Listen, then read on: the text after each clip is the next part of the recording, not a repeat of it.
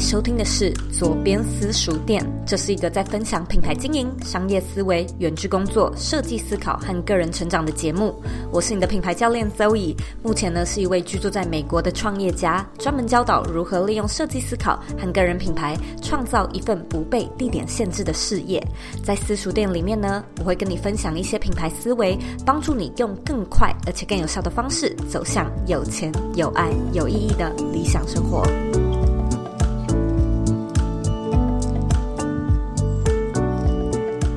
Hello，我是周怡，欢迎你。来到左边茶水间的特别单元——左边私塾店。今天的节目呢，算是蛮有趣的，因为它是我的一个突发奇想，就是原本没有要做这一集节目的。主要的原因是因为最近呢，美国正好在报税，就是每年的 Q one 呢都是美国的税季，所以我这几周来在做的很多事情都是跟财务有关，就是包含去算说过去一整年的所得支出。那从中呢，我也得到蛮多的 insight，就是包含我可以去找出，呃，我去年。在哪里最赚钱，或者是在哪里最花钱，然后呢，去找到调整的方式。因此呢，就是当我在做我自己的财务整理时，清点了一下，就发现，诶，在我的个人品牌里面，竟然有十八种不同的被动还有主动的收入模式。其实我自己是蛮惊喜的。那我相信呢，有在做个人品牌的你，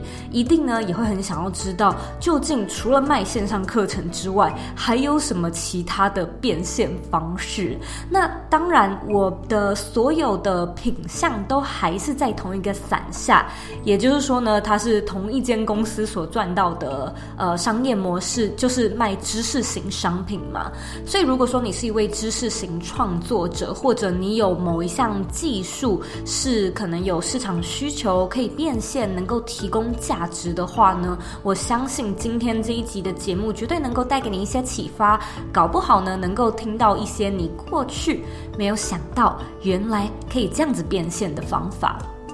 如果呢，在二零二三新的一年呢，你还是很想要经营自媒体，然后不太确定现在来做究竟还来不来得及，究竟要怎么样才可以脱颖而出的话呢？邀请你来参加我们的线上课程。其实呢，这个免费线上课程，它今年的主题就是如何打造一个具有变现能力的个人品牌。大约在二零二一年，尤其是台湾的一个自媒体生态，你就可以发现它。进入一个快速成长期，就是越来越饱和，竞争越来越激烈。所以以往呢，你可能更加是可以随着自己的心情，凭着感觉，好像做一做就有流量红利。但是在竞争激烈的市场，因为每一个人都想要分一杯羹，所以呢，他就不能只是凭着感觉做。越是在竞争激烈的市场，你当然就越是要有策略、有规划的来进行这些事情。所以呢，如果说你还是感兴趣的话，邀请你一起来参加。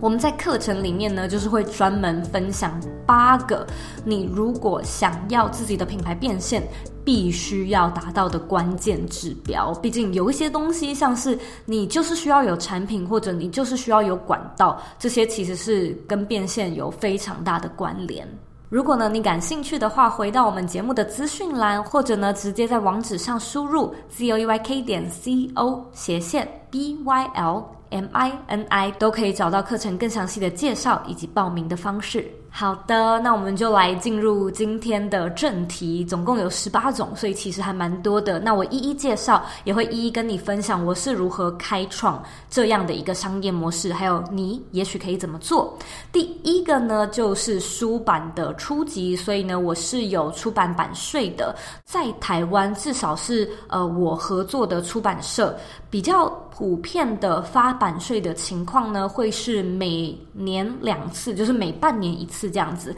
所以他的方式就有点像说，OK，你每过半年，你就会在自己的银行账户里面收到一笔钱，那笔钱就叫做版税这样子。我自己是在二零二零的年底，还有二一年的年初，有出了两本书，一本呢叫做《工作必须有钱、有爱、有意义》。那这本书呢比较多是我自己个人的故事，包含我过去是如何从一位视觉还有产品设计师走到个人品牌的这个心路历程，跟我自己建造、打造个人品牌的方式。那第二本书的书名呢，叫做《启动远距工作，设计你的理想生活》。这一本书其实比较像是工具书，它讲的就是教你如何成为一位远距工作者，你所要注意的心态面、工具面，怎么样找工作，怎么样去做时间管理，怎么样找到管道，怎么面试，怎么做履历等等之类的事情。那这两本书，如果说从二零二一年到现在的话，其实就是半年一次。那我已经领了四次的版税。而且我记得其中有一本是有二刷的，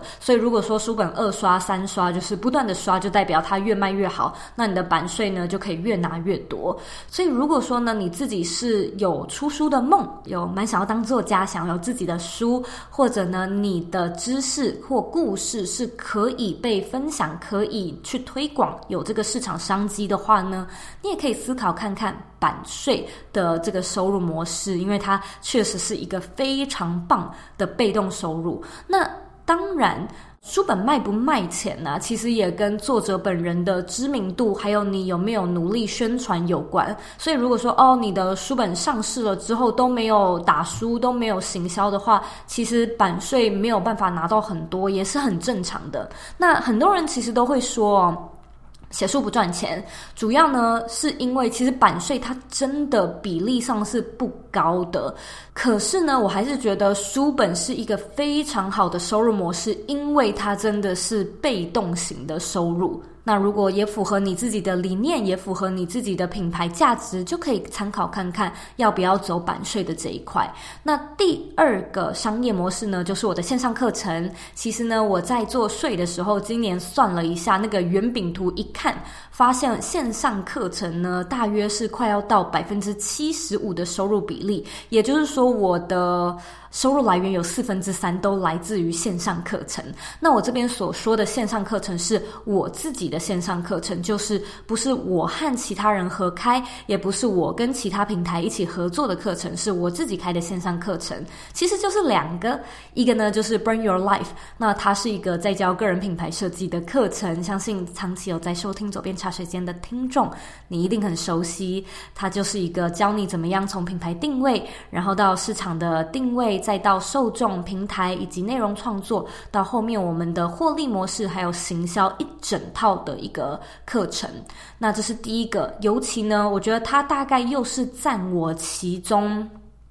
可能快要到五十 percent，大概四五十 percent 的大部分的收益来源。所以，Bring Your Life 算是我整个品牌里面真的最赚钱、最赚钱的一个。Money making machine 可以这么说。那第二个就是大约百分之二十五到三十左右的线上课程的收入来源是来自于我的第二套课程 Dream to Go。它是一个在教设计思考的课程。因为我过去的背景是设计师嘛，所以其实对于设计思考怎么样套用在人生设计上面，我们每年的年底呢都会开一堂，有点像是五周的集训营的一个这样子的课程，那课程里面呢，其实就是教你怎么样去厘清目标，还有设计目标跟设计行动清单。我们每年开放销售一次，其实大约也是在每年年底，你可以看到那个收入的那个波动，它是一次会这样子，biu，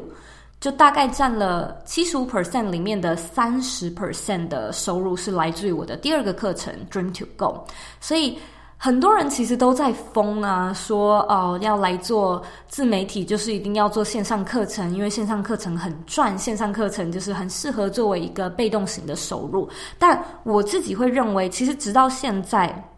我的这两套课程还是能够不断的有蛮好的收益，都是因为我们花很多时间去做主动型的事情，包含不断的主动行销，例如开放免费课程，而且这个免费课程是会更新的，行销内容也会更新的，以及我们有在经营 community。就是社群嘛，也就是说，加入课程，你可能会有相关的活动，或者是相关的一些聚会。那这些东西可能是很多只是单在卖线上课程的人是没有在做的，所以这个其实就是你的优势点，这个就是你跟其他人不一样的地方。如果说你也想要做线上课程的话，我会认为其实这个跟个人品牌一样啊，现在越来越。饱和，人人都可以就是开一套自己的课程，然后就说自己在做线上课。可是你的线上课跟其他人的线上课究竟有什么不一样的地方？他卖的这个高的价格究竟是不是合理的呢？其实我认为你是可以花时间好好想想的。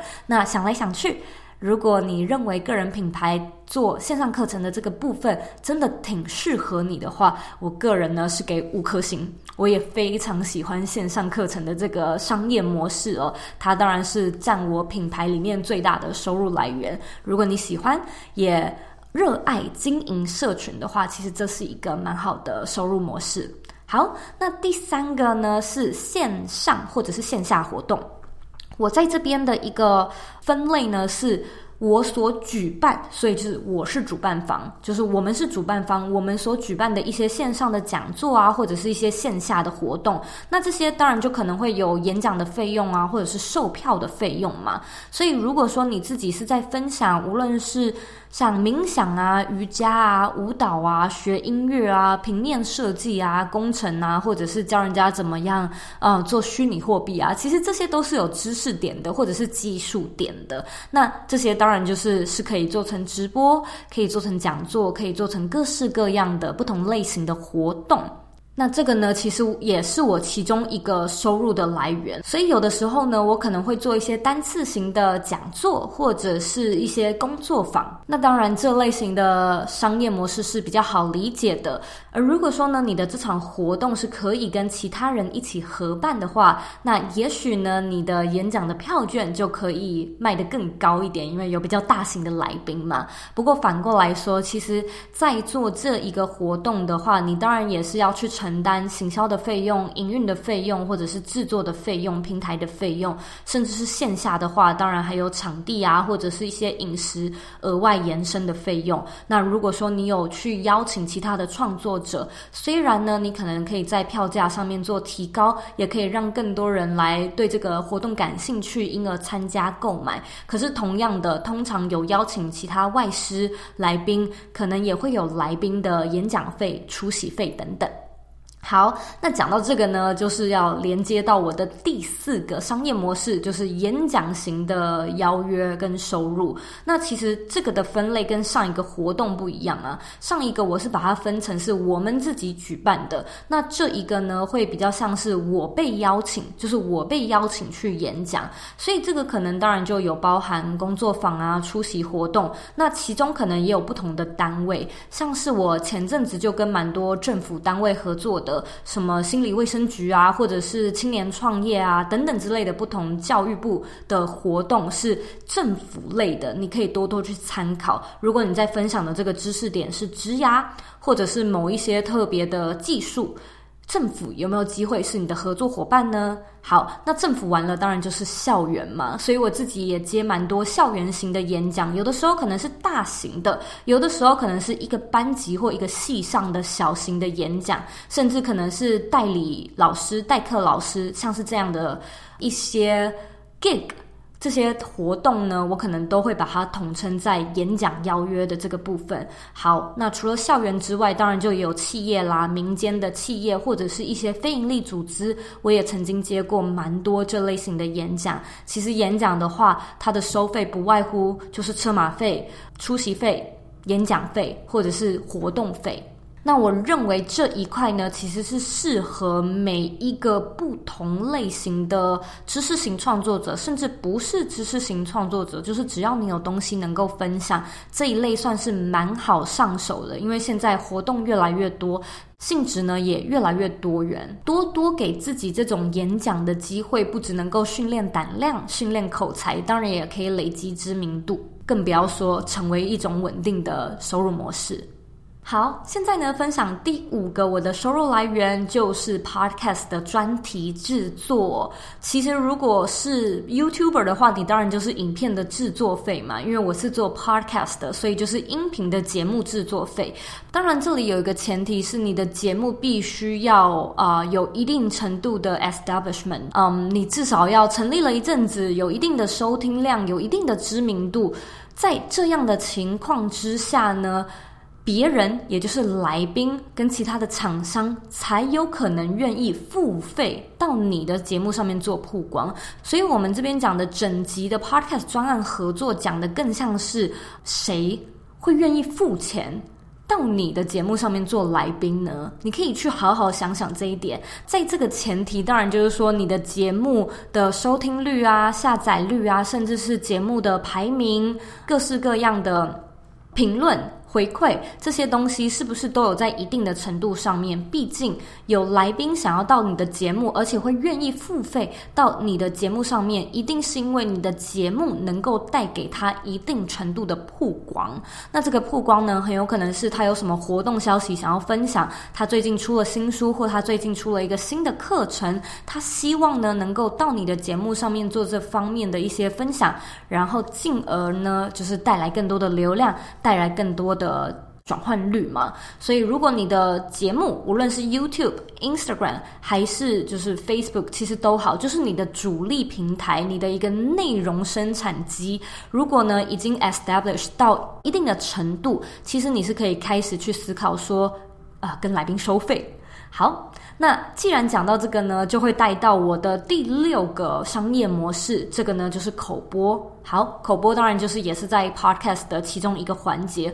不过我们现在就是分成两种，一种呢就是一整集，我们录一整集，邀请你专访当来宾，可能是你呃来宾。跟我的一个对谈，又或者是因为有一个主题，然后我自己做一整集，所以也不一定是来宾付钱哦。有的时候是，例如我可能就接过政府的案子，是政府付一笔费用，请你呢就专门讲那一个主题，也是有可能的。那这个是我刚才说到的第五类，第六类呢就是口播嘛。口播我现在自己是有分三十、六十、九十秒。那其实就是广告，所以一定是可能有一些厂商，他有一些新的资讯、新的消息，他希望呢可以借由你节目一个很。很小很小的短短的版位，来去让你的听众知道有这个消息，进而呢促进就是他们要办的活动，或者是同样的相关的导单跟转换率。所以我们自己在设计这个商业模式的时候，首先有设计不同的长短度，以及不同的版位，也就是节目的前中后，其实会有不一样的收听的效率嘛，不一定是每一个人都会听到最后，也不一定是每一个人都会听到中间。所以很多时候，其实你。你在做这方面的一些商业模式的设计，它是可以很有创意的去想出一些不一样的定价跟策略的。同样的，也是一样，你无论呢是在做 Instagram，还是无论是在做 YouTube，其实我们都是可以思考看看你的这个节目能不能够有一些版位。呃，来去帮别人打广告，像是呢，近期越来越流行的一种短节目的制作形式，就可能你可以去参考，像是志祺七七，甚至是杰哥的 Reels 连续短片呢、他们可能在那个最上方啊，都会有一个嗯长条形的空间，可以让一些厂商去置放他们的广告，其实那个就是一个收费的广告版位了。好，那既然讲到广告版位呢，我就顺道讲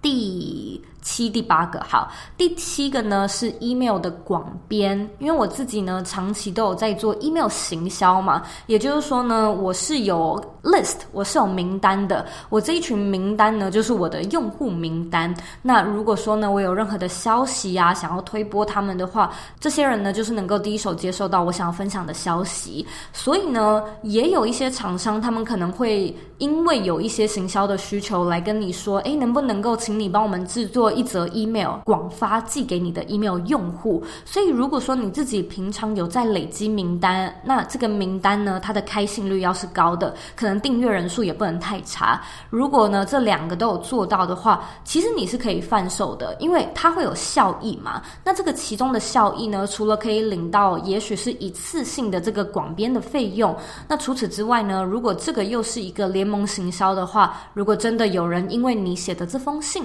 的里面的内容而去有销售的行为，那甚至呢，你是可以在里面有联盟行销这方面的一些设计，因而得到相关的分润。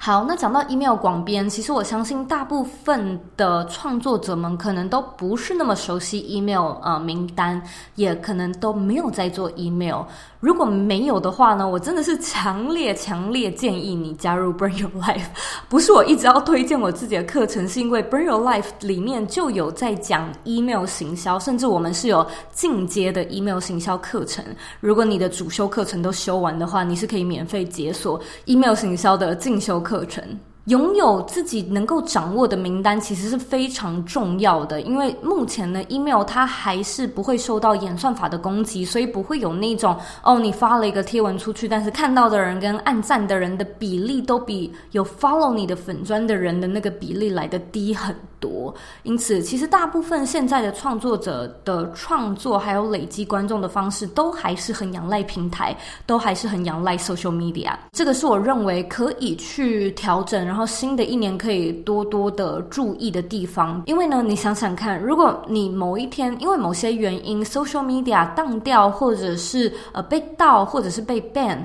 其实呢都是对你的整个品牌的形象，或者是整个品牌的营运，会有非常非常大的影响。好，我这里就不多说了。不过你是可以评估看看的。那其实讲完 email 就会到我的第八个呃商业模式，同样也是广编。那当然就是 social media 了。我除了有在做 email 名单的累积之外呢，当然 social media 其实也不断的累积 followers 嘛。那大部分的人也是一样。所以如果你是网红，你有很多人追踪的话，有厂商找你发一篇贴文，甚至是发一则限动。的这些东西都是可以收钱的，当然这个也会攸关到你的社群平台的一个观看率啊，跟互动率，当然追踪人数也不能太少嘛。那这些如果说都有在一定的呃程度，以及你在做的主题刚好跟厂商在找的呃行销的管道主题是 match 的话，其实你就是可以从这边开始收费，帮他呢做相关的业配。好，我这里说广编其实比较是广告人会用的字眼。其实我们平常比较熟悉的字就是业配，就是七跟八比较是业配的形式。那第九个，我相信很多人都不陌生，就是联盟行销。所以联盟行销呢，就是借由你贩售其他人的商品来去从中得到获利。那这个当然是你真的要去卖出商品，然后商品真的有被转换。被导单，那你就可以呢从中抽可能普通十到三十 percent 左右的一个成交奖金，看商品的价格。所以我自己有在推广的呢，除了是可能跟友好的厂商伙伴们、其他创作者的线上课程之外，有的时候也会是一些商品。然后我直到现在都还有在做的是推荐博客来的书籍。好，那同样的这个博客来的书籍，它也不是说哦每个月有超多超多的金额，可是呢，我发现其实很多我博客来赚到的佣金都是来自于我三年前甚至是四年前写的文章，也就是说这些文章写过我就没有再动了。那直到现在它都还有赚钱，就是因为当初可能那篇文章写的还不错，那直到现在呢都还有人看，有人看呢，可能从中就有人用上。相关的连接点击去买我文章里面介绍到的书，所以这个其实也是被动收入的一种。那我邀请你，就是在思考自己的商业模式的时候，可以去思考看看哪一些是属于主动型，哪一些是属于被动型。那被动型呢，其实在最一开始乍看都是金额很少的那种，可是它累积起来至少是有效益的，而且它是那种有总比没有好嘛，因为你真的不用再做太多其他的事情，那它就会自动。的给你一些有点像是奖金的感觉。那联盟行销也是一样。其实我直到现在有几个在推广合作的课程，不是我的课，是我在帮别人推他的课。可能直到现在呢，因为那些讲师他可能自己有名，所以有的时候就有点像是说，哦，学生想要去查那个讲师的课，然后在网络上面搜寻评价，因而找到我的文章，因而呢，就是从我的文章里面去点开那个课程来看，因而呢，从从那里开始购买课程，然后我又赚到了一些佣金。所以有的时候呢，慎选你合作的对象，如果那个合作对象呢，他是自己本身就自带知名度的话，其实你做起他的联盟行销，当然也是更加的轻松。好的，讲完第九个，我们现在呢就来分享第十个我的商业模式，那就是赞助。好，赞助呢，绝大部分我这边都是来自于节目的赞助，也就是听众呢听完左边茶水间觉得喜欢，觉得有收获，因而呢就是赞助我们的这个节目。那除了这个之外呢，我自己就没有其他的赞助的收入来源了。那除了会在节目上面，我有的时候会说到嘛，我有的时候会说，如果你喜欢这个节目的话，欢迎赞助我们。除了这个之外呢，我可能也会在网站上面放相关的版位，或者我每周寄 email 的时候，也会时不时提到，如果你喜欢我们这一周的节目，欢迎你赞助。所以不要小看哦，其实我就是从这边会收到不少的赞助金额，可能就是你节目真的做得还不错，或者是你的影片真的有带给其他人价值，那。很多人呢，他是会因为这样想要传达感谢，因此赞助你的。所以这个真的是一个很简单，没有任何门槛就可以直接开始的商业模式。如果说你现在还没有的话，也不要怕丢脸，就赶快建立一个赞助的形式或连接，让。真的喜欢你的听众、观众们可以有一个管道来去报答你。那现在呢，其实，在 Instagram 跟 YouTube 上面，他们都有开启相关的机制，甚至在脸书上面嘛，你看直播的时候，好像可以。给星星还是什么的，然后你在 Instagram 上面可以订阅的样子，就是你可以订阅这个用户，又或者是在 YouTube 上面，你可以成为他的 member，就是某一个频道的特别的专属 VIP。这种呢，其实都是透过可能每一个月五块钱美金之类的，也是一个小小的金额。但是如果说有很多人会做这样的一个形式，它就会有点像是订阅制的赞助。那同样的，它就也有机会变成。成每一个月固定的一个被动型收入。那第十一个收入来源呢，是来自于 Medium 的被动稿费。呃，因为其实呢，我除了 Medium 以外，其他的平台没有在做，所以呢，被动稿费的这个部分，我就是专职 Medium。因为我过去呢，会在 Medium 这个平台上面写文章。那直到现在呢，如果有人看到那些文章，然后有拍手啊、按赞或者是赞助的话，我就是直到现在都还是能够收到被动型的稿费。他就是一样，会每个月拨一点金额给你，然后告诉你说有多少人 like，有多少人支持你的文章。所以，如果你是文字型的创作者，特别喜欢写文章，可以去找找看，像是这种有提供赞助型的平台，搞不好呢，就是因为透过你的分享，也是要累积内容。那从中呢，除了在累积内容、累积知名度之外，搞不好也可以累积一些被动型的收入。好，那么第十二个呢，是我的 YouTube 广告收益。其实 YouTube 一直都不是我的一个平台主力嘛，我的品牌的主力就是 Podcast。不过因为我自己的 Podcast 也会制作成 YouTube 的影像版本上传，所以其实缓慢缓慢，每一年或者是每一个月呢，都有在累积新的观众、新的订户。那就是同样的，你可能每一个月就会收到一笔金额，是来自于专门在我的 YouTube 上面。看我的音频节目，因而呢，我就可以从中收到我们 YouTube 的一些广告盈利的费用。那这个呢，就会连带到第十三个，就是 Instagram 的广告收益。呃，这个其实是蛮新的，好像是我二零二二才开始的。那这个呢，完全是来自于 Instagram 的一个新的功能，就叫做 Reels，就是连续短片。记不记得大概是在二零二二年？呃，real 才在台湾上市，就这个功能才在台湾开启嘛。那因为我住在美国，所以我的这个功能比较早，因为地域性的关系被开启。我就发现呢，它有一个功能是用。Reels 赚钱，可能是收看率、按赞率还是什么的，我记得应该是收看率吧。也就是说呢，如果呃你拍的 Reels 有很多人观看的话，其实呢，你每一个月是有机会收到一笔收入的。那我就记得我去年好像就因为这样收到五笔。来自 Instagram Reel 的啊，蛮不错的收益。所以假设呢，你现在或者是未来有想要持续在做连续短片的话呢，这一个商业模式可以好好的参考。不止呢，就是可以促进你的内容的累积，同样的还可以有机会因为平台获利，然后你也可以获利。其实它其中的逻辑就是。一个平台的靠赏嘛，一个平台因为你的内容的观看人多，就代表使用这些平台的人数变多，他们待的时间变长，因此平台就会奖励这样的创作者们。如果我没有记错的话呢，我不知道是美国这边先开，还是台湾也已经有了。呃，我有看到 YouTube 的 Shorts 也要开这样的一个奖励模式，所以如果呢你。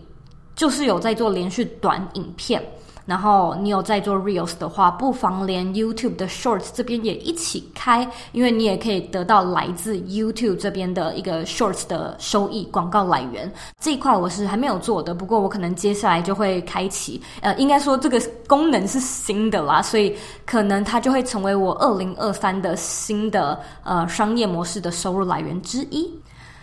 好的，那现在呢，要来分享第十四个。第十四个其实我不常做，但是偶尔做的话效益还不错，那就是商品的团购。那这个呢，当然就不只限于知识型的创作者喽。这个可能是不是知识型，可能生活型或者是美妆型、旅游型的创作者们更适合的一个商业模式，就是团购。通常呢，团购可能就是跟你喜欢的厂商一起做一个合作，那也许。搞不好你在里面还可以从中有一些分润的获利。我自己做过的团购种类并不多，那最常见的其实就是手账本。我自己做过蛮多次手账本的团购，每一次的回响都还不错。如果呢，你自己在做创作的过程中有没有特别喜欢的工具、特别喜欢的商品？除了可以做联盟行销之外，也可以思考看看可不可以从中就是跟厂商谈谈看团购。厂商呢，通常都会非常的乐意。好，那现在呢，我就要来介绍第十五种。第十五种呢，就是一对一咨询。那这当然就会比较限制于要是知识或者是技术型的内容了。所以我自己的一对一咨询算是比较高单价型的产品，毕竟它是完全的主动收入嘛，就是会必须要花我的时间去准备，还有跟学生一对一。不过这一个商业模式我自己很喜欢，就是我蛮喜欢做一对一。咨询的，而且它算是一个蛮稳定，就是学生会预约，那预约了之后，可能他会有二访回访这样的一个形式。所以如果说呢，你自己的品牌是适合的话，然后你也觉得你想要锻炼一下你自己的专业能力，在你准备好，然后可能专业也累积到一个程度，其实你是可以试着去看看有没有这个机会去做一些咨询。给出你的意见，给出你的观点，然后让更多人从中可以体验到跟你一起合作是什么样的感觉。搞不好你也会非常喜欢这样的商业模式。那其实这个就会带到下一个，除了我有做一对一之外，我也有做一对多。那其实我自己蛮多的一对多是跟校园的合作，就是有的时候呢，学校可能有一些专案，那他们可能会雇佣一个。有点像是临时的外师吧，那请这个外师呢，可能帮忙在。同学的专案里面看看有没有要调整的地方，这是我自己比较常做的。那有的时候呢，我可能也会跟我自己的学生做一个一对多，就是线上也不会到太多了，大概就是五六人以内的。那这个跟一对一的形式就不同了。通常在做一对多的时候呢，我会让每一个同学尽量有不同的发表空间，所以更多会是聆听。虽然一对一。也是聆听，可是我觉得一对一它更多是需要你分享你的技术跟知识点。那一对多，在我自己的观察里面，更多的是引导，所以比较不一样。但搞不好你的情况不是这样，不过你也可以参考一下。好，那第十七个呢，就是企业内训。企业内训其实是我自己还蛮喜欢的一种商业模式。诶，就是有的时候企业它可能会想要给员工有一些上课的机会啊，想要你去那边演讲啊。那我自己有做过，可能一次性的，我也有做过一个月或者是一季性的。那我记得。嗯，我合作过最大型的专案就是台湾的乐天集团。之前呢，他们就是找我去上一个呃四周的课程，所以你可能就是要因为一个主题，我们那时候讲的主题是创意生产力嘛，所以就是针对这个主题呢，每一个礼拜的一个时间，可能就是给他们的员工上晨课。早晨的课的这种感觉蛮有趣的。在做企业咨询的时候，其实它还是有一些门槛的嘛，包含你自己在演讲的部分，可能也已经要有经验了。你通常不是第一个演讲的 case 就是企业内训，通常都是已经累积知名度好一阵子了。那再来是跟企业合作，会有比较多的眉眉角角，毕竟他们有。也许是财团啊，或者是会计部啊，会有各式各样的法规。我记得之前跟 Apple 合作，我们也有做相关的内容跟分享。那时候就好像是一个专案吧，一个一小时的活动哦，只是一个一小时的活动，我们就花了三个月准备，就真的不夸张。就前面信件来来回回，内容的调整，还有 rehearsal，就是彩排不知道几次。所以如果说你不介意的话呢，其实企业内训。它的程序会比较繁复，可是我自己做起来很喜欢，而且我还蛮喜欢跟企业一起合作的。就是你从一个 to C to customer 跳到另外一个世界，就是 to business，它整个给你的视野啊，甚至是你在面对客户他们嗯的需求点都会很不一样。其实是可以有很多不同面向的成长。好，那最后一个呢，就是顾问型。顾问型呢，我现在做的不多，可是我自己蛮喜欢的。然后我希望呢，未来也有机会可以多多朝这个方向来发展。我现在做过的顾问型呢，其实都比较像是被学生给 hire，可是这些学生他们比较是已经 established，就是他们自己的个人品牌不是刚开始，是已经进行到一个程度了。他们有获利，他们有商业模式，他们有自己的团队，可是他可能正想要进入一个转型期，不然就是最近的品牌上面有一些卡的地方，所以一次呢，那学生可能就会跟你说，我们可不可以就是来个四次，就是一周一次，然后请你帮我想一些行动的清单。那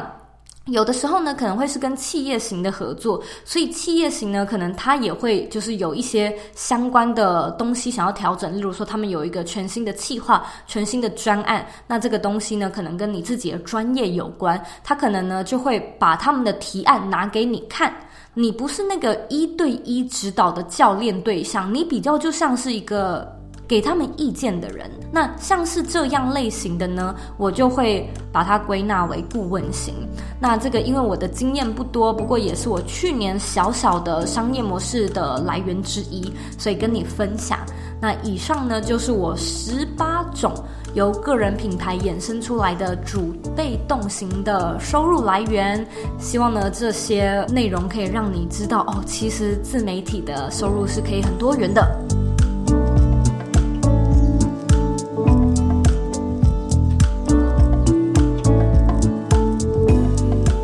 假设呢，你还有什么其他的想法，或者你自己呢，在做个人品牌有其他不一样的商业模式呢？当然也非常欢迎你，就是来跟我分享，或者是跟我讨论。我自己呢，有看过很多不一样的形式，像是蛮多人会做 community，会做会员制，或者是一些跟厂商之间不同的合作，或者是生态型的。彼此商家之间的合作，这些呢都可以是你做个人品牌的一个商业模式之一。只是我自己没有做，所以除了这十八种以外呢，你一定也看过很多其他不一样类型的内容。在新的一年呢，个人品牌想要变现，就是要从这种比较多元的方式开始去思考，不要只是一直聚焦在广告费、业配费、线上课程，其实有很多不一样的形式是你可以去玩、可以去参考的。那当然，这个还是会回归到一个点，就是你必须要有一个知识点，你必须要有一个东西是有人会愿意付钱